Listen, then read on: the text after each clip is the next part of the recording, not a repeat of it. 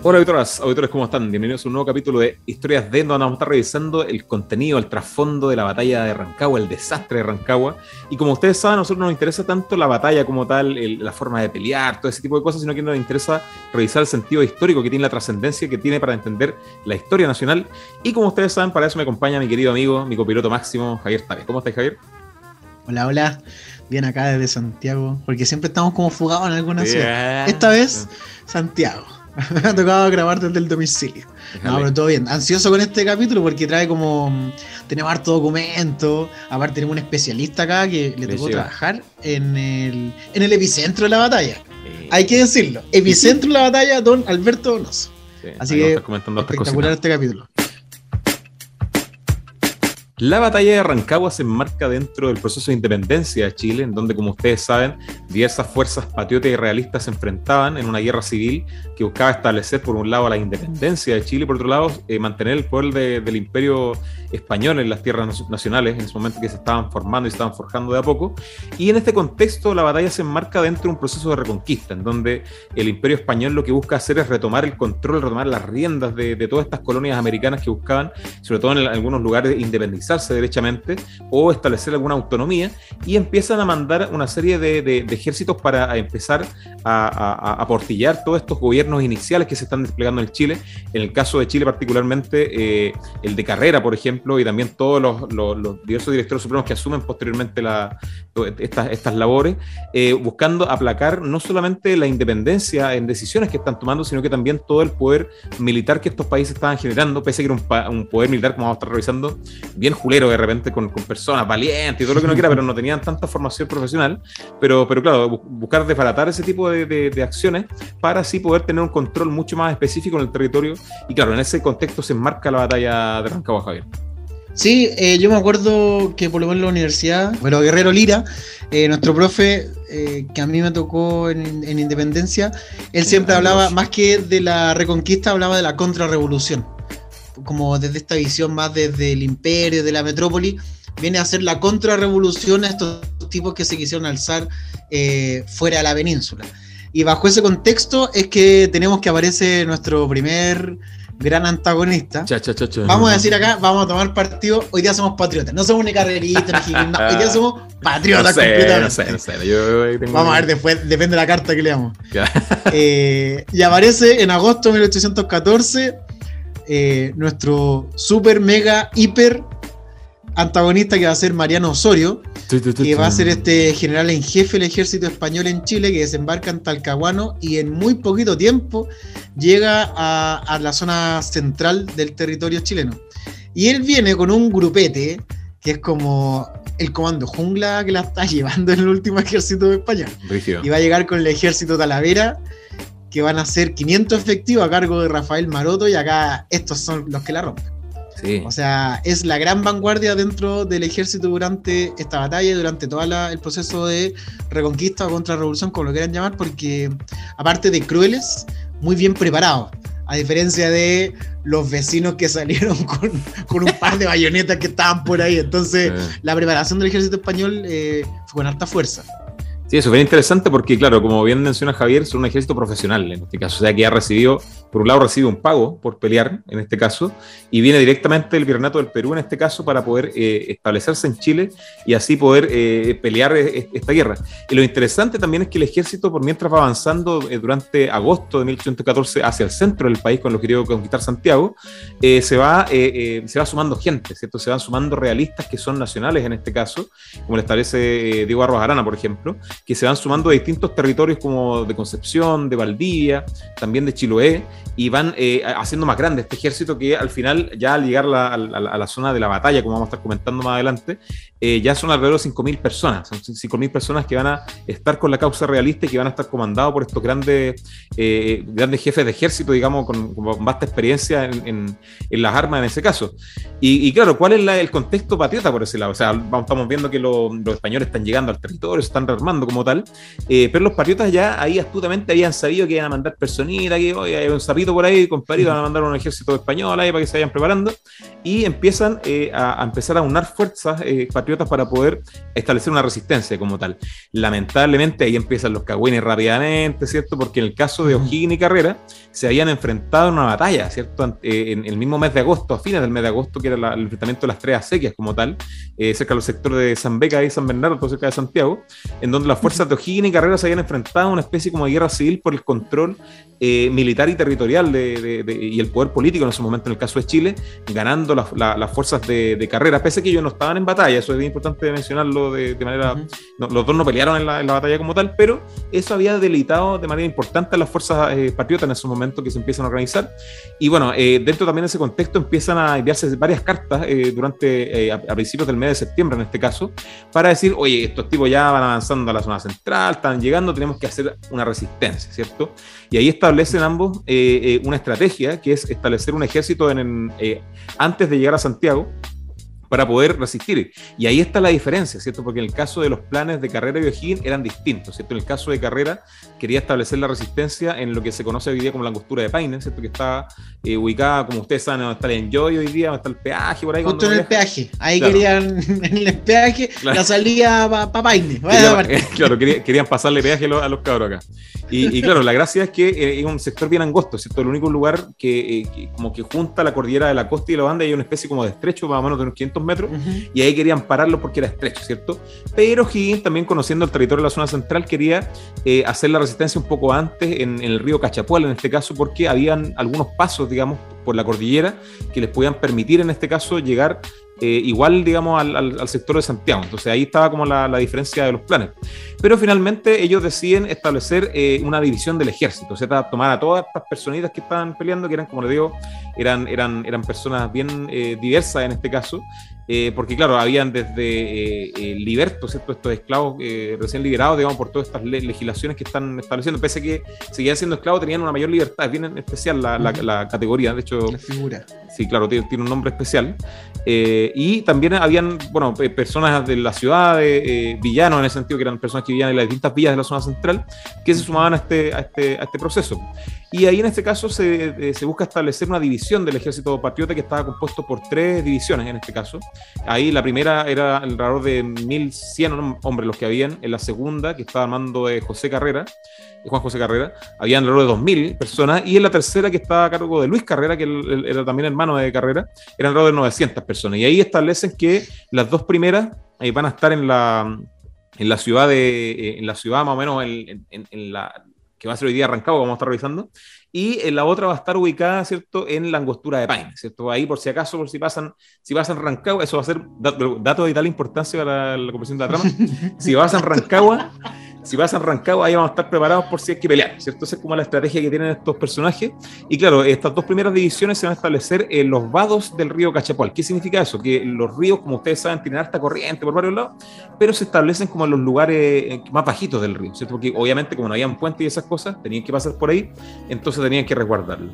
Y en este caso eh, ya eh, empiezan a instalar también, sobre todo ya hacia cerca del, de la fecha, a mediados de septiembre ya, empiezan a instalar una serie de, de, protecciones en lo que se conocía en esos momentos como la Villa Santa Cruz de Triana, ¿cierto? Que es lo que hoy día que se conoce como Arrancagua en ese caso, ¿cierto? Que era una villa bastante pequeña y que se había fundado a fines del siglo XIX, ¿cierto? En todas estas eh, legislaciones que fundan ciudades entre la iglesia y los tribunales, para, para ponerlo en simple, y ahí fundan esta villa y la empiezan a, de cierta forma a reforzar para defender, en este caso, eh, eh, el, avance del ejército realista hacia Santiago, ¿cierto? Y ahí que empiezan a hacer, y hacer las famosas trincheras en ese caso, estaban compuestas principalmente por adobe, y lo, que buscaban hacer era cercar las calles principales de la villa para que estos personajes no pudieran avanzar en caso de que pasaran los ríos, ¿cierto? Porque habían, habían personas que estaban defendiendo el río también. Y ahí vemos que ya hacia, hacia mediados del mes de septiembre, en este caso, estos personajes empiezan ya a acercar eh, al, al, lugar de la, de, la, batalla que nos interesa a nosotros, ¿cierto? Y ahí empiezan a pasar cosas interesantes, porque el ejército va avanzando bastante lento, el ejército realista se va eh, alojando de repente en San Fernando, en Rengo también, y, en, palabras simples, los sapos del ejército patriota van, van a sapear a esos lugares y van diciendo, oye, vienen cerca, así que hay que prepararse para la batalla. Sí, ahí quiero detenerme un poquito, porque sobre todo con las especificaciones que dabas tú, em, de cómo se van apropiando de las villas, lo que no se ha estudiado tanto, creo yo, es esto de cómo la guerra se va tomando la vida cotidiana de las personas. Porque siempre vemos como el ejército va a la batalla, no sé, pierde, gana, se devuelven, celebran, pero el diario vivir, porque en el fondo tenía que armar las trincheras, hay adobe, pero también hay unas más ordinarias que es como, oye, hay que sacar el pedazo de reja, ya, la reja, la cerca, ¿cachai? Y hay que, y hay que armarla nomás, porque al final es como el vecino y el villano, es como van a mirar y van a decir, bueno, en verdad prefiero pasar la cerca que tengo acá, que es toda esta madera y la incendiamos después y seguir siendo chileno, a que vuelvan los españoles y instalen de nuevo la monarquía, cosa que no quiero en general, van a ser los más patriotas. Entonces se empieza a tomar como el cotidiano de los vecinos eh, todo este conflicto, aparte que no siempre podía ir eh, como el ejército a todas partes no sé, no puede ir todo el ejército a abastecerse, entonces van a tener que ir vecinos a comercializar algunas cositas directamente con el ejército, otros que van a ir repartiéndose algunas posadas, los de avanzada, luego tienen que ir a observar el lugar, van normalmente, van con arrieros, con, con salteadores, entonces hay un conocimiento del territorio a partir de la vecindad y esos vecinos eh, y también los villanos eh, se van apropiando también de la guerra en cierta parte, por eso cuando ya hay momentos de desesperación, eh, los vecinos también salen armados. Un, último punto ahí pasó con la invasión de Rusia a Ucrania, que recuerdo súper claro, eh, los ucranianos así, en la escuela, en los hospitales, haciendo bombas mordo. Al final es el vecino defendiendo su, territorio de un invasor y haga exactamente lo mismo. Entonces, la guerra se va apropiando eh, muy paulatinamente, estamos hablando de meses, se va apropiando del territorio y también de las ciudades. Sí, eso es bien interesante porque al final, como tú dices, hay un compromiso súper eh, potente de los villanos defendiendo las ciudades, ¿cierto? Eh, y ahí participan muchos jóvenes. Convengamos que de las personas más viejas que habían en la batalla de Rancagua, el Tan O'Higgins, por ejemplo, eh, Juan José Carrera, ¿cierto? Que tiene alrededor de 30 años en la batalla de Rancagua todos los demás son puros jóvenes, 20, 17, incluso pero 30 es joven, amigo. O sea, pero, en, no, pero eh, en, esos años, en esos años no, o sea, en esos años la esperanza ah, de vida bordea los 45, 50 años, entonces son personas, eh, claro, hoy día no lo ve como bien jovencito en ese caso, pero en ese momento eran adultos, pero convengamos que habían personas sin tanta experiencia, personas que muchas veces quizás fueron impulsados a la guerra por patrones de, de, Hacienda que eran patriotas, por ejemplo, o realistas también. Entonces, una guerra civil de mucho arrastre en este caso, y eso es bien interesante de de pesquisarlo porque también se ve eh, reflejado, como lo comentaban delante, con, con los famosos eh, eh, libertos esclavos que existían como por ejemplo el caso de labriegos, jornaleros, peones que muchas veces estaban reclutados forzosamente, y de hecho había muchos eh, batallones que eran bien especiales, sobre todo en el caso de los patriotas, tal por ejemplo el batallón Ingenuos de la Patria, ¿cierto? Que eran eh, personajes que, en el imaginario eran ingenuos que habían nacido libres en este caso, pero eh, no había perdido su libertad, ¿cierto? Era bien especial esta condición como entre medio de, la esclavitud, como una especie como de transición de esclavos que existían, que muchas veces también peleaban estas batallas, o también el batallón de pardos, también que se llama, que eran derechamente de cierta población afrodescendiente que buscaba limpiar su imagen pública a través del ejercicio de, esta batalla. Entonces, claro, el compromiso social es grande y por eso mismo también es un desastre, ¿cierto? Porque gran parte de estas personas que muchas veces se conocen también o muchas veces eh, comparten un idioma, comparten un territorio, se enfrentan en una, guerra civil en este caso, muy sangrienta, eh, en donde, claro, solamente hay víctimas, porque hay mucha gente inexperimentada. Eh, en este tipo de cosas y eso genera bastante, bastantes pérdidas. Sí, ahí también es eh, lo que planteábamos al principio, se va a hacer muy relevante. La preparación que tiene el ejército español es mucho, mucho más superior que va a tener este... Que en el caso de los talaveros, hay, hay, hay, historiadores que hablan como de el ejército chileno en ese momento, por el ejército patriota. Creo yo que el ejército, para toda la gente que pelea, igual queda más reducido. Está el ejército, están los que se habían preparado, pero tampoco es una preparación profesional profunda. Hay muchos vecinos, como decías tú, hay muchos distintos eh, habitantes que van a ir a la lucha porque les parece justa, en algunos casos, y otros porque el patrón dijo nomás, pues si el patrón dice hay que ir, porque el patrón es el que da sustento, y en esa necesidad de gente suman a cualquiera. Y cuando tú sumas a cualquiera, no te va a salir muy bien porque cuando, eh, no sé, tienes un ejército y tienes a un líder eh, en Rancagua y estáis dando una instrucción, el militar da instrucciones a militares. El problema es que el vecino le entendió la mitad de la instrucción al milico, entonces como va a salir para el otro lado. Tuvo muy poquito tiempo, algunos tuvieron uno o dos meses para poder aprender a usar un arma. Una cuestión que uno se demora pero, años en aprender a usarla bien, ¿cachai? Entonces, toda esa inexperiencia eh, va a ir forzando o se va a ir encaminando muy rápidamente hacia este desastre, hacia la derrota que al final uno lo evalúa y como lo va a ver al final, es como, sí, más que derrota es un desastre. Un desastre. Sí, y bueno, también comentarle al lado de los auditores que, claro, acá también eh, no solamente pelean con caballos, con espada, digamos, con palos, sino que también acá hay cañones, hay fusiles también eh, que, se utilizan durante la batalla y eso también genera eh, un miedo mucho mayor, ¿cierto? Y una, tragedias grandes, ¿cierto? Piernas que volaban por aquí y por allá, ¿cierto? Gente que se desangraba varias cosas bien trágicas que, muchas veces marcaron la vida de, estos jóvenes que peleaban por una causa o por otra. Y claro, ya llegando al tema de la, de, la batalla, bueno, al final estas fuerzas siguen acercando desde de San Fernando, pasaron por Rengo también, y ya el 30 de septiembre, o sea, eh, un día antes de la batalla, ya las fuerzas de Mariano Osorio estaban instaladas en las cercanías de Requino, como tal, en un sector que se llama la Hacienda Valdivieso. Y eh, durante la madrugada, o sea, después de las 9 de la noche y después durante la madrugada también empiezan a buscar cruzar el río, ¿cierto? Pasar por, por, estos vados que existían en el río Cachapual y eh, lo consiguen por el vado de Cortés en este caso. Y empiezan ya a pasar el río y ahí obviamente los, los, vamos a mismo, los sapos del ejército de Patriota se dan cuenta un poco de esto y empiezan ya a preparar un poco desde la mañana temprano ya una, una, una especie de resistencia ¿cierto? Y como habíamos comentado, se habían establecido hartas, hartas trincheras, ¿cierto? ¿Y dónde se establecían las trincheras? Eso es súper importante. En las calles principales de, eh, cercanas a la plaza de, de, la Villa Santa Cruz Triana o la actual Rancagua en este caso. De hecho, hasta el día de hoy, bueno, yo Javier tuve el agrado de hacerle personalmente el tour ahí por la, por la ciudad porque está marcada en el suelo hasta el día de hoy las trincheras con, una forma de rememorar este tipo de cosas.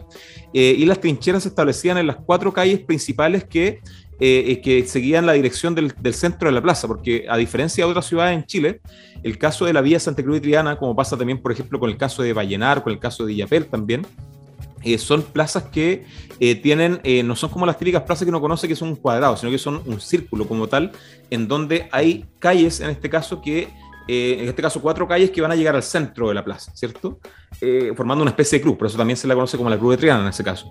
Y en esas calles se van a formar eh, las principales trincheras que van a buscar resistir, en este caso, el, avance de los realistas como tal, una trinchera norte, una trinchera sur, bueno, y también las demás poniente, oriente también, que están ubicados en las calles principales cerca, y ahí se van a instalar estas trincheras de adobe, se van a poner cañones y se van a poner también capitanes a cargo en este caso, ¿cierto? Como el caso de Millán, el caso de Manuel Astorga, por ejemplo, también eh, que empiezan a, comandar a también una, pila de soldados que se lo establecen en esos lugares para resistir eh, el, avance de los realistas.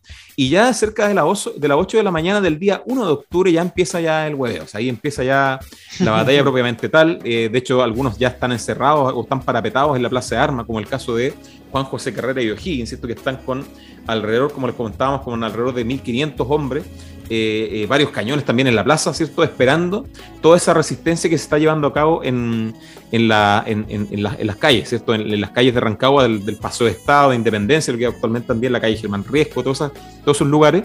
Y también las peleas no solamente se lleva a cabo en, la, las calles como tal, sino que también se lleva a cabo en las casas, ¿cierto? Acá va a ser muy relevante, por ejemplo, eh, cómo se hacen barricadas también constantemente los ejércitos de un lado y otro empiezan a desarmar, a quemar propiedades muchas veces o a desarmar las casas para hacer barricadas. O sea, las barricadas no solamente uno las vio en el 2011 o en la dictadura, digamos, en mayo del 83, sino que también lo, lo, vio incluso la independencia, en donde sacaban sillas, catras y empezaban a armar cuestiones para protegerse de, de, de, la, de, las balas de cañón principalmente también y de los fusiles, que pese, pese a que eran estas carabinas muy, muy rudimentarias, ¿cierto? había que cargarlas con pólvora, había que hacer toda una, una cuestión media rara, lo que sí disparaban de cerca, entonces era casi como como revólveres grandes que utilizaban, entonces obviamente podía ser bien peligroso. Y aparte habían algunos tiradores que se ponían arriba de las casas también, entonces había una serie como el Sniper. Ah, bueno, entonces se ponían ahí como arriba de las casas, ahí, ahí campeando muchas veces al enemigo. Entonces era, un ambiente bien, bien caótico. Y bueno, las fuerzas realistas también se van a parapetar eh, como, como centro de operación, entre comillas, en eh, la iglesia eh, San Francisco y también en lo que actualmente sería más o menos la Casa de la Cultura en Rancagua, ¿cierto? Que ahí hay una, también una, hacienda, entonces ahí empiezan a controlar las funciones. Entonces convengamos que el ejército patriota estaba en la plaza, ¿cierto? Y ahí hay una iglesia, que la iglesia de Merced también, que vamos a hablar un poco de ella más adelante. Y los realistas estaban ubicados en la, en la zona de la Casa de la Cultura, entre comillas, más o menos, ¿cierto? Un poco de distancia. Y la distancia no es tan grande. Uno cuando es caminable y se demora como ¿cuánto? Unos 10 minutos caminando, 15 minutos, ¿cierto? Pero claro, eh, en, batalla obviamente esos espacios siempre son, son complejos. Y ya durante el primer día ya se empieza a se empieza a incendiar el rancho, y ahí ya al tiro se empieza a complicar la cosa, ¿eh? porque claro, eh, lo complejo de, la, de, la, batalla es que los españoles, o sea, los realistas en este caso, y los españoles eran mucho más en números, ¿cierto? Eran 5.000 contra 3.000, y también como lo comentábamos, ¿cierto? Como estaba Javier específicamente, eran, tenían una formación más profesional en este caso, y ahí empiezan a desarrollar esta batalla, y una batalla bastante cruda, ¿cierto? Que se desarrolla principalmente en las trincheras como tal, ¿cierto? En la iglesia de San Francisco, por ejemplo, los realistas la empiezan a utilizar como un banco de sangre para empezar a curar a su herido, empiezan a establecer una trinchera en la calle que sigue también para pelear con la trinchera al frente, entonces ahí empiezan, eh, cómo, iban, cómo venían en el proceso como tal. Y lo interesante también es que eh, se toman otras estrategias también, Javier, porque a finales del primer día y también durante el segundo día de la batalla de Rancagua, eh, los españoles astutamente deciden, o sea, los realistas eh, deciden cortar la principal acequia de la, de la vía Santa Cruz de Triana, que era la acequia grande que pasaba por las actuales calles de Freire y después daba la vuelta por la actual calle San Martín en Rancagua. Y, y esa acequia como se dispersaba a toda la ciudad. Pero la gracia es que esa sequía no solamente los soldados la utilizaban para tomar agua, sino que también para enfriar los cañones como tal, ¿cierto? Porque los cañones, cañones antiguos que había que cargarlos con pólvora y todo, el show, eh, muchas veces si estaban muy calientes los, cañones, si uno le ponía pólvora rápidamente el cañón podía explotar, ¿cierto? Entonces constantemente había que enfriarlos con mopas de agua para que los cañones no explotaran como tal. Entonces, cuando le cortan el agua a, los patriotas, obviamente empiezan a utilizar menos los cañones que tienen. Y la gracia, y ahí empieza la astucia del patriota, la astucia del chileno ahí rápidamente, ¿qué empiezan a hacer los tipos? Empiezan a miar, empiezan a empiezan a, hacer, a orinar, a hacer pipí, a miar las mopas y empiezan a mojarlas para poder enfriar los cañones, ¿cierto? Entonces, eso viene, es, bien interesante eh, de, pesquisar porque, claro, ahí se veía como el compromiso que había con la causa, ¿cierto? O sea, arriesgando, imagínate echando la miada mientras pasan los balazos, los cañonazos ahí, para poder enfriar los cañones y seguir peleando. Ahí sí que no se te pueden acolchar los miados. Ese no es el lugar. Ahí sí que no. Claro, sí. Sí, eh, ahí pasan esas cosas. O también está la, la, historia de, de, del almirante Arrieta también, que eh, también ah, es un relato casi una leyenda, ¿cierto? Que eh, en un momento le, cortan las dos piernas con un cañonazo y él sigue aferrado a la bandera y después se la quitan de las manos, todas estas cosas como bien que de repente se narran, pero claro, esos hechos están, están, narrados en, cartas, ¿cierto? Lo interesante que haga todas estas cosas aparecen en, en, cartas o en testimonios posteriores también. Y claro, y ya el primer día termina bien Julero, ¿cierto? Termina bien ahí, pucha, estamos cagados, estamos perdiendo la batalla, pucha, estos tipos están avanzando ya hacia la plaza, centro de la plaza, ¿cierto? Ya se han tomado todos los sectores aledaños de la plaza de armas, solamente los que han iglesia de la Merced, nos queda eh, también la, plaza de Rancagua, en este caso la plaza de la Vía Santa Cruz de Triana. Eh, y claro, y ahí nos trasladamos como a la otra escena, ¿cierto? En ese momento, como ustedes saben, Carrera en este caso, junto a, a, parte del ejército patriota, estaba en la zona de la angostura de Paine esperando, ¿cierto? En caso de si esta batalla estaban a la Guaite, ¿cierto? Y constantemente estaban, iban desde la zona de, eh, de la angostura de Paine hasta Granero, ¿cierto? A, caballo, se mandaban espías a ver más o menos en qué estaba la situación. Entonces, eso era bien interesante. Y ahí también servía mucho la iglesia de la Merced, ¿cierto? Que en su momento era el edificio más, más alto de la ciudad, pese que no estaba terminada como hoy día, hay, hay varias remodelaciones posteriores, pero se utilizaba para poder ver, obviamente sin contaminación y sin edificios, como hoy día con el mol asqueroso que hay al frente de la iglesia, eh, se podía ver, digamos, eh, a, esa distancia incluso, se podían ver, obviamente, cosas grandes, cosas generales, entonces ahí uno iba viendo un poco ese avance como tal, había comunicación entre ambos bandos como tal, a través de mensajes, ¿cierto? Pero en la noche del día 1 de octubre, la batalla, convengamos que se desarrolla en dos días, 1 de octubre, 2 de octubre. En la, noche del 1 de octubre eh, pasa que empiezan ya a mandar mensaje a, la, división que está en la costura de Paine, le va a decir, oye, compadre, estamos medio cagados. O sea, amigo, usted me tiene que venir a ayudar o si no, vamos a cagar. vamos, esta cuestión se va a perder, ¿cierto? Pero la estrategia original, como ustedes saben, era no matar todo el ejército de Chile en la batalla de Rancagua, sino que había que guardar un poquito de gente por si estos tipos perdían, ¿cierto? por si las moscas. Por si las moscas, ¿cierto? Entonces ahí hay una correspondencia, de hecho mandan a un, emisario vestido de mujer para que se ahí se entremezca con, los ciudadanos y lo mandan a No era Cast. No era, el Cast, no, era Felipe Cast. claro, no era Felipe Cast, a, todo esto también, ¿cierto? Eh, ridículo. Y, claro, mandan a este personaje, lo mandan ahí vestido de mujer a caballo y, llega a traspasar las líneas enemigas y se comunica con Carrera y ahí le piden ayuda, ¿cierto? Y Carrera en este caso dice que hay que resistir, ¿cierto? O sea que ellos van a mandar en este caso eh, una, una cierta ayuda, ¿cierto? Para poder realmente escapar incluso, pero el mensaje es que hay que resistirse, que hay que utilizar las bayonetas en este caso para pelear de ahí en adelante y resistir hasta el final, porque claro, si no se quedan sin tropas. Entonces, si va a carrera con toda su fuerza a Rancagua, el ejército patriota en este caso se queda sin fuerza en caso de perder y no hay cómo defender Santiago, eso es lo más interesante, ¿cierto? Pero al segundo día ya está la caga, o sea, ya los realistas están avanzando mucho más a la, a la plaza, ya están quemando las casas, están quemando los suministros, todo el tema, y ahí solamente quedan encerrados, en este caso, eh, quedan literalmente parapetados en la plaza de armas, ¿cierto? O sea, ¿Cuál eh, de estas batallas como épicas, casi como de las películas de 300, que han este círculo de patriotas, ¿cierto? Rodeados por un ejército realista que empiezan a resistir un poco esta, esta batalla. Y ahí, eh, y esto es muy interesante remarcarlo, ahí toma el protagonismo la figura de Bernardo Higgins, ¿cierto? Donde eh, Luis Carrera con Juan José le entregan el mando de, la tropa a, a O'Higgins como tal, por la confianza que existía por parte de los soldados a la figura de O'Higgins como tal, pese a que O'Higgins no tenía ni una experiencia militar, no tenía, era, un tipo que tenía, era bien valiente, eso hay que reconocerlo. la vida mal. Claro, sí, exacto, pero era, era una persona bien valiente. Entonces al final le entregan el mando y ahí O'Higgins empieza a dirigir bastante las tropas. Y ahí también toma mucho protagonismo la iglesia de la Merced, ¿cierto? Que, para las personas que vayan a visitar Rancagua o que conozcan Rancagua, está la iglesia al frente de la plaza en este caso. Y de hecho, como les contaba, la iglesia tenía, eh, eh, por un lado, la primera función que cumplía era que era el lugar más alto de la ciudad, por ende podían ir viendo los estrategas del ejército todas estas funciones, o sea, a dónde mueven las tropas, de dónde vienen, entonces podían ahí ir firmando un poco esas cosas.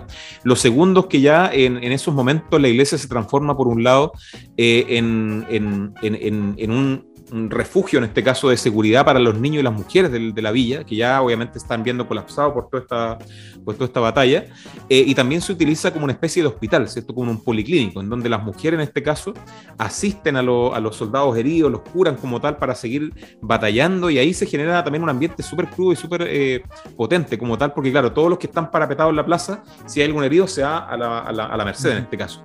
Y lo interesante es que la iglesia de la Merced, en, en, lo que actualmente el campanario, que en esa época no estaba terminado, eh, en la noche eh, o en la mañana del segundo día, dicen, ya mierda, esta weá, nosotros aquí no nos rendimos ni cagando, vamos a poner una bandera negra en el campanario, mierda, para que estos tipos sepan que no nos vamos a rendir, ¿cierto? Porque el símbolo de la bandera negra siempre se utiliza, utilizado en los imperios antiguos, ¿cierto? Para poder destacar, en este caso, la actitud de valentía y de la no rendición, ¿cierto? Ante un enemigo poderoso, en este caso. Eh, eh, y también se utilizaba, bueno, también como por los piratas, ¿cierto? Como, como un símbolo también de, del mal, ¿cierto? De la, vinculado a la muerte, de choreza, claro. Entonces, y ahí ponen la, la bandera y se, se, presume que la, la bandera eh, la hacen porque habían pañoneros. O sea, ¿de dónde? Imaginemos que yo soy el, capitán ahí y digo, ya, Javo, ando a, buscarte, ando a comprarte ahí a la, al, al, mall, a Falabella, un, una, una, frazada negra y la venimos a instalar acá. No, entonces, lo que hacen en esos momentos es, es, buscar, recordemos que en esos momentos las iglesias se utilizan muchas veces también como cementerio, ¿cierto? Hasta las leyes laicas, ya en el siglo XIX, habían entrado el siglo XIX. Entonces, se, supo, se, se presume que eh, desenterraron un muerto eh, de la iglesia, ¿cierto? Eh, y sacaron eh, los paños que cubrían los muertos, que eran las mortajas, ¿cierto? Las mortajas eran negras, como una forma también de, simbolizar la muerte en estos casos, y van a sacar esta mortaja y la ponen en el campanario como tal, y ahí establecen esa relación. Pero lamentablemente, claro, las fuerzas empiezan a, capotar, o sea, ya hacia, hacia mediodía ya está la cagada, o sea, ya de los 3.000 hombres, 3.100 hombres que existían del, ejército patriota, eh, ya murieron más de la mitad, ¿cierto? O sea, hay alrededor de 700 personas, 500 personas que están resistiendo ¿cierto? A, los, no sé, 3.000, 3.500 españoles que siguen, o realistas que siguen ahí batallando y buscando tomar el control de la, de la villa. Y bueno, al final, en este caso, eh, ahí empieza nuevamente la correspondencia entre el mando de la, de la vía Santa Cruz Rancagua y la angostura de Paine. Y ahí empiezan a solicitar ayuda a, Carrera particularmente para que envíe tropas para ayudarlo. Y ahí está el típico mito urbano, ¿cierto? Que dice, no, es que Carrera dejó la es que ahí empezó la rivalidad y la cuestión. Qué feo. Y claro, y como hemos demostrado acá, o hemos contado, eso está en las cartas, ¿cierto? Las, las pueden revisar. Quizás podemos subir alguna en una gráfica, quizás también ahí, no sé, es interesante eso, porque las tenemos. Eh, eh, ahí aparecen en las cartas que, claro, eh, se le mandan correspondencia y Carrera, obviamente, personalmente no va a, salvar a los tipos, pero sí manda una, guarnición de, personas, ¿cierto? Manda cañones, manda una, a una serie de personas a poder defender o a poder convengamos, ayudar a, arrancar a, las personas que están parapetadas en la plaza como tal. Y eso es bien interesante porque eh, ahí eh, Carrera lo dicen las cartas en este caso, eh, va a mandar alrededor de 116 fusileros, en este caso, comandados por el capitán José Antonio Bustamante como tal, ¿cierto? Y el teniente coronel Serrano, que van a ayudar a las personas que pueden arrancar. Y ahí lo que hacen estas personas es poder, de cierta forma, abrir un paso, ¿cierto? Abrir las fronteras de, de, de batalla, en este caso de los realistas. Ahí matan algunas personas, hacen como una especie de hoyito, digamos, para que los demás arranquen, ¿cierto? Y ahí va a, ser muy importante también la labor de, de los dragones, ¿cierto? De, que están comandados por Ramón Freire en este caso, los cuales ayudan a O'Higgins y a otros personeros también a arrancar de la, de la escena, ¿cierto? Entonces ahí vemos que en este caso, ahí se ve el desastre en este caso, y al final eh, eh, tienen que dejar la ciudad, abandonar la ciudad con los soldados que están heridos, ¿cierto? Con todas las personas que no pueden arrancar eh, y buscando protagonizar ese, ese escape, digamos, particularmente con las personas que van a caballo, ¿cierto?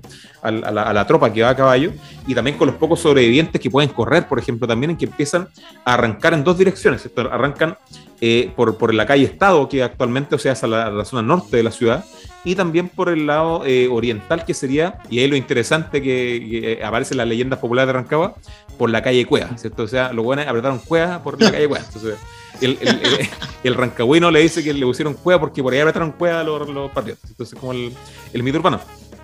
Y al final, bueno, logran escapar, ¿cierto? Obviamente ahí tienen que abrir, eh, abrir las filas enemigas, en este caso, entonces hay, hay muertos entre medio, logran arrancar y ahí empiezan eh, literalmente a arrancar a alta velocidad hacia la angostura de Paine, ¿cierto? Eh, para poder, en este caso, el plan inicial que tenía Carrera, como ustedes saben, era resistir eh, como última resistencia, digamos, a, los, a, los, realistas, digamos, en la angostura de Paine. Y ahí tenemos una carta que eh, es bien interesante leerla, que es de eh, Nicolás Maruri, como tal, que cuenta un testimonio, que es el alférez de infantería agregado del batallón 2, como tal, que en, sus diarios, memorias y relatos que él, que él establece, dice lo siguiente de, ese momento, ¿cierto? Él estaba en la plaza de Rancagua, y él dice, cuando en la mañana atacó la tercera división, se celebró con dianas y repiques, o sea, estos tipos llegaron a abrirle un poquito el fuego, ahí como a, a apoyarle un poco en la batalla, y dice, la guarnición no hizo el menor movimiento y el enemigo empezó a cargar sus fuerzas sobre la tercera división. O sea, todos se fueron los realistas contra los pajaritos nuevos que venían a pelear. Cuando se retiró la división, de, se dijo que O'Higgins había dicho que éramos, que éramos perdidos, eh, los que estábamos dentro de la plaza. A las 4 de la tarde vi salir un grueso de caballería como de 150 hombres. Creí que sería con el objeto de atacar al enemigo, pero muy luego supe que eran los jefes que huían acompañados de los dragones, dejando a la infantería entregada al sacrificio.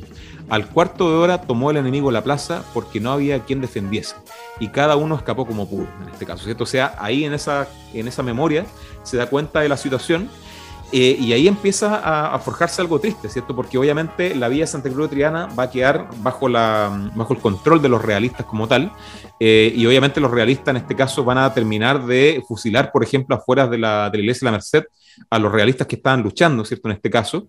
Y también van a, eh, eh, muchas veces van a incendiar lugares importantes. hay un desastre completo. O sea, la villa de Santa Cruz de Triana, que en su momento era una villa bastante nueva, como le comentábamos, eh, queda absolutamente destruida. O sea, las principales casas, las, calles que están ubicadas, las, casas, las calles principales de la ciudad, quedan absolutamente destruidas. Y lo que pasa después, Javier, es muy interesante porque todos estos soldados que arrancan desde Rancagua, que son, como le dice acá, alrededor de 150 personas, 300, ¿cierto? Que arrancan, se van a la zona de Angostura de Paine y cuando llegan a Angostura de Paine los testimonios son, son aberrantes, ¿cierto? O sea, todos los soldados que estaban listos para pelear en este caso eh, contra este ejército realista que seguía bastante vivo en volumen, ¿cierto? Y en, y en moral, eh, empiezan a narrar cosas, eh, brutalidades, ¿cierto? O sea, que los soldados realistas están masacrando a la población, ¿cierto? Que a nosotros, mira, cuando nos dejaron, yo he pasado sus dos días, me cortaron una pierna, tengo un brazo menos, tengo una bala la metida de, no sé, en, la pierna, gente de sufrimiento, llanto, todo este tipo de cosas, y eso desmoraliza bastante a todo este comando que estaba eh, eh, parapetado en la zona de Angostura de Paine, y ahí se decide eh, avanzar a Santiago, ¿cierto? O sea, la última opción, perdimos Rancagua, ¿cierto? Y hay que defender Santiago, ¿cierto?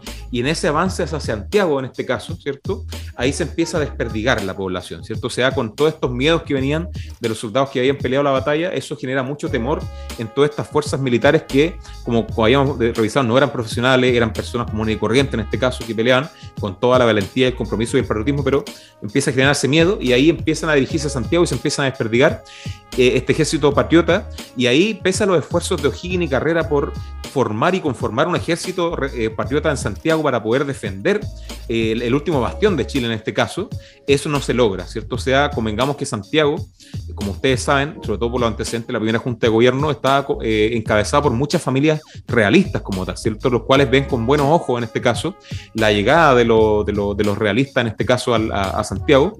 Entonces, cuando ya Carrera y O'Higgins, durante la noche del día 3, en este caso el día siguiente, ven que ya la cosa está complicada, o sea, que no estamos pudiendo eh, eh, eh, tener la, cantidad de hombres que necesitamos para defender Santiago, deciden ahí huir del país, ¿cierto? es una salida fácil para poder, en este caso, proyectar una guerra desde fuera, ¿cierto? Armar un ejército fuera como tal, y ahí empiezan a dirigirse a la zona de Mendoza, ¿cierto? Pasan, ahí pasan por los Andes, ¿cierto? Empiezan a dirigirse a Mendoza, y ahí a través de cartas se comunican con con San Martín, el cual les va a, entregar alimentos, por un lado, porque es un viaje por la montaña, ¿cierto? O sea, ya después de perder una batalla, dejando familias atrás muchas veces también.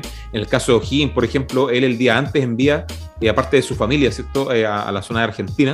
Pero claro, otros soldados dejaron literalmente la vida, ¿cierto?, en Chile, por una causa superior, ¿cierto? Y ahí se empiezan a regrupar en Mendoza con el apoyo de, San Martín y ya el 5 de octubre, o sea, tres días después de la batalla, ya entra el ejército realista Santiago, eh, como les digo, eh, bajo los aplausos y toda la, toda la, toda la celebración de las familias realistas de Santiago que veían esto con buenos ojos, y ahí en ese caso eh, en esos días ya se cierra la etapa de la patria vieja, ¿cierto? O sea, todos estos aires independentistas y esta autonomía que se había desarrollado en el caso de Chile por mucho tiempo, se va a ver aplacada por esta pérdida de la batalla y sobre todo por la pérdida moral, digamos, de, las tropas, de no poder seguir peleando eh, contra este enemigo poderoso organizado que eran los realistas como tal ahí se termina la, patria vieja y empieza el proceso de la reconquista, ¿cierto? O sea, Mariano Osorio y sus tropas han conquistado nuevamente o han eh, avasallado al ejército patriota y ahí empiezan ya a desplegar el desarme institucional de, de, las principales ciudades, Concepción, Santiago, en este caso, y Coquimbo posteriormente, y ahí empiezan ya a nuevamente tomar las riendas del control imperial español en la, en la zona de Chile. Sí, sin duda la batalla de Rancagua. Me cansé. Sí, sí, cansé. Te miraste más cansado que, los soldados de la plaza, güey. Oye. Nah, es que agotadora la batalla son dos días, Sí, pura sangre. Eh, el desastre de Rancagua va a marcar, como decías tú, el, el, fin de toda esta patria vieja donde se hicieron tantos avances por la independencia. Y a pesar de, la, de esta derrota, de como derrota final, si se quiere ver, como de esa primera etapa del proceso de independencia, eh, también surge al tiempo, al año siguiente ya se, empieza a notar mucho más en las cartas y en la persecución a la oposición que va a tener los realistas, eh, una resistencia clandestina muy fuerte. Y nosotros la otra vez ya hicimos el, eh, la biografía de Manuel Rodríguez, entonces, para que se vayan acercando a esa parte, porque la, resistencia clandestina toma fuerza ya 1815, 1816 con mucha mayor potencia porque hay una, incluso están los documentos de persecución a distintos líderes de esta resistencia. Pero primero tuvo que pasar como este, el desaire de la derrota, de, asumir la, pérdida, también de entender que eh, de pronto los líderes ya no están nomás. Claro.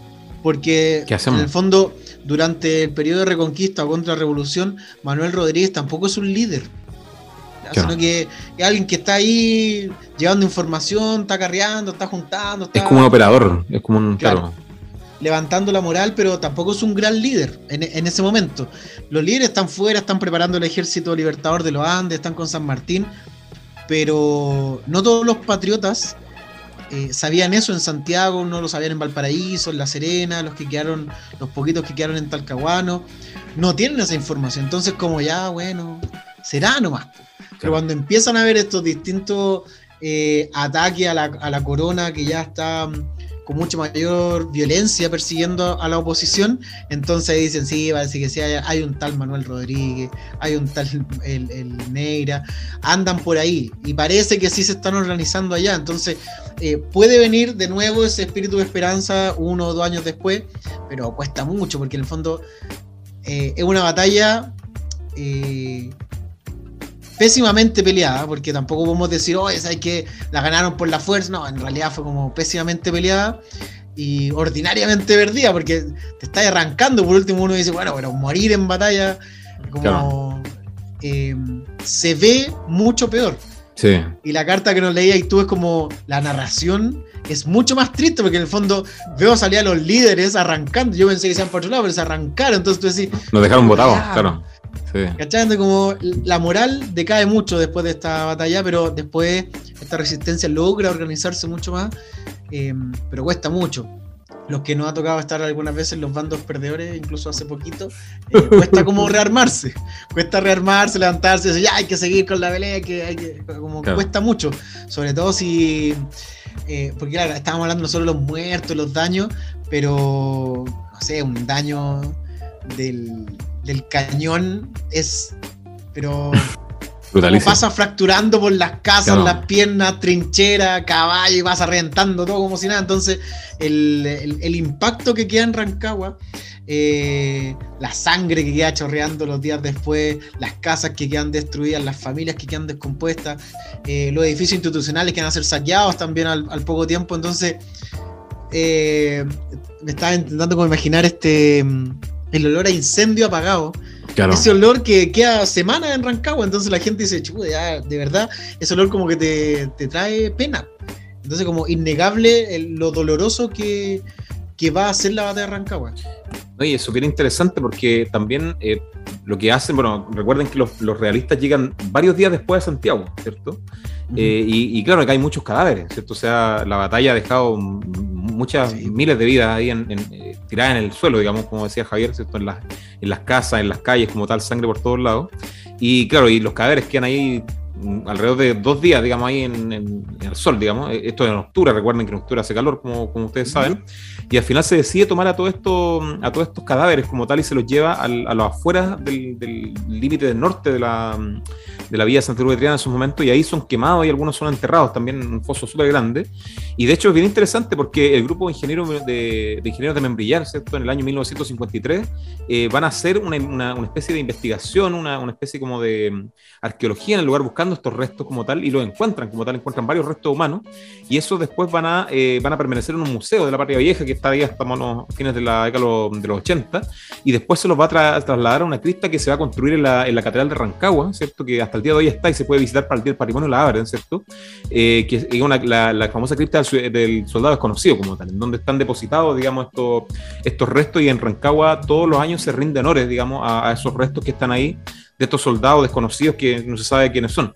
Y otro dato interesante, que una pildorita que, me acuerdo por ahí también, es que eh, durante la, la, batalla de Rancagua también, la gracia ahí es que hay unos estandartes también que el ejército realista va a tomar como una especie de trofeo de guerra, ¿cierto? En ese momento, como ustedes saben, estaba la bandera de la patria vieja, ¿cierto? Que había sido creado por carrera eh, en el año 1812, que el, ejército la cargaba en ese momento como parte de, su, de su signo, su símbolo.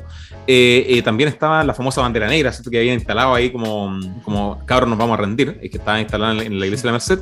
Y también habían algunos estandartes de combate, ¿cierto? Estaba, por ejemplo, uno del, del batallón de granaderos, ¿cierto? Que era el, el primer eh, batallón que se forma después de la Junta de Gobierno en, 1810 como tal, eh, y, también algunos otros estandartes que eran de, la, de las otras tropas que estaban ahí auxiliares, digamos, del, del, proceso. Y la gracia es que los españoles toman esta, estos elementos como trofeos de guerra, ¿cierto? Como un motín, en este caso, demostrando también la fuerza que tiene y sobre todo la bandera negra es como, cabros, no le sirvió nada, le ganamos igual, ¿cierto? Y se las van a llevar al, al Virreinato del Perú, ¿cierto? De vuelta, y se las van a entregar... Eh, al, virrey Fernando, José, Fernando de Abascal, ¿cierto? Y se van a instalar en la Catedral de Lima eh, eh, como un homenaje, en este caso, a la Virgen del Rosario, ¿cierto? O sea, hay todo como una parafernalia de decir, bueno, nosotros venimos a ofrecerle a la Virgen estos estandartes como una forma de protegernos, porque ella nos, protegió supuestamente, ¿cierto? En la batalla y aquí le venimos a dejar una ofrenda.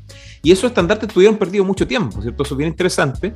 Y en 1821, en las expediciones que se hacen a Perú, ¿cierto? Después cuando obviamente ya Chile es independiente, estamos todos unidos, ¿cierto? Vamos a pelear con los peruanos con, los realistas de Granado del Perú, llegan a Lima y encuentran estos estandartes en la catedral y se los traen a Chile, ¿cierto? Cuando llegan a Chile de vuelta, están las cartas, están los testimonios que llegan a Chile y se los busca llevar a, a, Rancagua en el corto plazo, como tal, debido al carácter simbólico que tenían para la ciudad y para su historia. Y fueron recibidos con harta buena onda de la gente. Se oye, qué rico llegar los estandartes, pucha, estamos recuperando un poco esta, esta moral, ¿cierto?, de, de la ciudad que había sido destruida hace pocos años. Eh, y después eh, se van a utilizar estos estandartes cuando muere O'Higgins, ¿cierto? De hecho, O'Higgins eh, muere eh, eh, y, sus restos son trasladados a Chile, ¿cierto? En el año 1869 como tal, y se le hace un funeral de Estado, un funeral bastante grande y se utilizan estos cuatro estandartes, en, se ponen el catafalco de su funeral, o sea, atrás del cajón se ponen en este caso los estandartes como tal, y la gracia de esto es que después se, se pierden se pierden los estandartes. Pues hasta el registro que llegan a Chile y hoy día no se sabe dónde están. después literalmente se los pelaron, porque hoy día en, el, Museo Histórico de la Iglesia de la Merced hay unas réplicas, ¿cierto? Que se mandaron a hacer todo el tema, pero original hasta el día de hoy no se sabe dónde están, ¿cierto? Y eso es bien interesante que hay todo un misterio vinculado a ese proceso. Y bueno, Javier, aquí hemos narrado esta batalla, ¿cierto? Eh, importante y, y cuáles son las sensaciones que tenía acá. Sí, yo quisiera hacer dos puntos antes de pasar al, sentido. Eh, uno es, em, yo sé que hay gente que nos escucha de distintos lados, de distintos lugares. Y en cada rinconcito, en algún momento, en algún momento de su vida, yo espero que si le toca pasar por Santiago, no le cuesta nada pasar por Rancagua un ratito. De verdad que le queda tan cerca conocer la plaza. Ya, haga lo siguiente. Se pone los audífonos y empieza a recorrer la, plaza.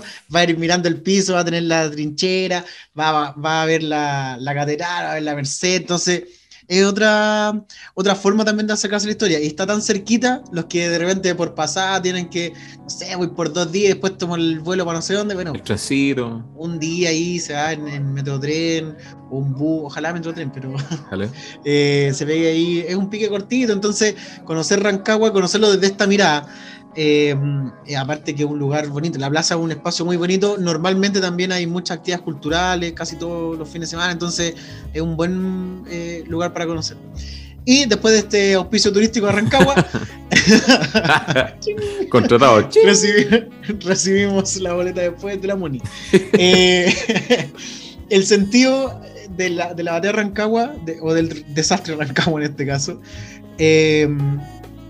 siento yo que tiene que ver más con lo, con lo psicológico del chileno. Siento que su relevancia histórica, si bien es muy grande, porque como decíamos delante, marca el fin de una etapa y marca el inicio de la siguiente, eh, y lo marca muy claramente, porque durante las batallas de independencia son marcas súper claras, a diferencia, no sé, cuando uno mira un poquito la transición a la democracia, pueden haber más discusiones de las fechas, de cuándo, que, el proceso. En cambio, durante la independencia es mucho más marcado y, el desastre de Rancagua lo marca muy bien. Eso en cuanto a lo histórico. Pero también lo, que hablaba delante de este, del sentimiento que va a generar después, la desesperanza que surge al inicio y la necesidad de una resistencia clandestina en un segundo momento. Entonces, eh, tiene mucha mm, eh, relevancia en lo histórico, pero también en lo, en lo emocional y en lo pasional del chileno de la época. Sí. Sí, totalmente. O sea, eh, una, la independencia como tal y el patriotismo, claro, si no tenés esas cosas, esa entrega, digamos, que mucha gente mm. que peleó sin saber a lo que iba, muchas veces a mandar incluso, pero gente que también de repente se vinculó con estas cosas porque veía en esto una forma de reivindicarse estos valores no nacionales, ¿cierto? Pero sí eh, colectivos de repente, que vienen comunitarios, esto que viene interesante de, replicar. Y claro, como bien decía Javier en este, en este tour ahí que, vendió perfectamente en el Paseo de Estado, hay varias instituciones, está la Casa de la Cultura, por ejemplo, está la Iglesia de San Francisco, está el Museo Regional, después también está la Catedral, está la, Merced, también que tiene un museo histórico de la batalla de Rancagua que pueden ver algunas cosas ahí interesantes, se puede subir al campanario y la Iglesia de la Merced también, así que la invitación es también a, a visitar esos lugares que también hay maquetas, hay unos dioramas de Serraituk, por ejemplo, que postuló al Premio Nacional de Arte el año pasado también, que son los mismos que están en el metro de Santiago, ¿cierto? Pero de la batalla de Rancagua, que lo hizo personalmente aquí, donde aparece también un personaje guiando por ahí, también lo, podemos buscar ahí con detención. Eh, así, claro, la idea es empaparse un poco de, estos, de estos eh, momentos, ¿cierto? Que son importantes para, la historia de Chile y sobre todo, claro, en una relevancia como en un contexto en este caso, entendiendo que es parte de procesos más grandes, en este caso como el caso de la independencia. Y Javier, para cerrar, ¿cuál es la importancia de, la batalla de Rancagua para La importancia que tiene es que ordena, eh, después del desorden, ordena, ordena eh, los tiempos históricos, eh, logra generar este sentimiento de volver, a pesar de la derrota, volver sin, si lo pensamos bien y, con perspectiva histórica, sin el desastre de Rancagua eh, habría costado mucho más armar el ejército libertador de los Andes. Creo que yo, o, sea, yo creo que ahí como esa lógica eh, habría costado mucho reorganizar todo esto sin este desastre, sin que se hayan tenido que arrancar, sin que se hayan tenido que, ir una parte importante de los que quedaron después de esta batalla. Entonces, eh, es como el detonante, luego, a pesar de ser derrota, es el detonante para, esta resistencia organizada desde el Ejército Libertador de los Andes. No sé para ti cuál va a ser esa, la, relevancia. Sí, a mí me pasa lo mismo. O sea, si, bueno, a, los que les gusta el cine, las películas también, es como este momento como tenso de la película, es como, uh, prefiero la batalla, ¿cierto? Pero al final, todos sabemos que hay un, final feliz en la historia, la independencia se logra como tal. Pero claro, este es el, el, clímax, es como el, punto de quiebre, ¿cierto? Es como al que le gusta el Señor de los Anillos, por ejemplo, es como cuando se pierden las batallas importantes y después se tienen que reagrupar los elfos con los no sé qué. Entonces, es, es como esa parte, ¿cierto? Como dice Javier, es reconstruir la confianza de un proceso, ¿cierto?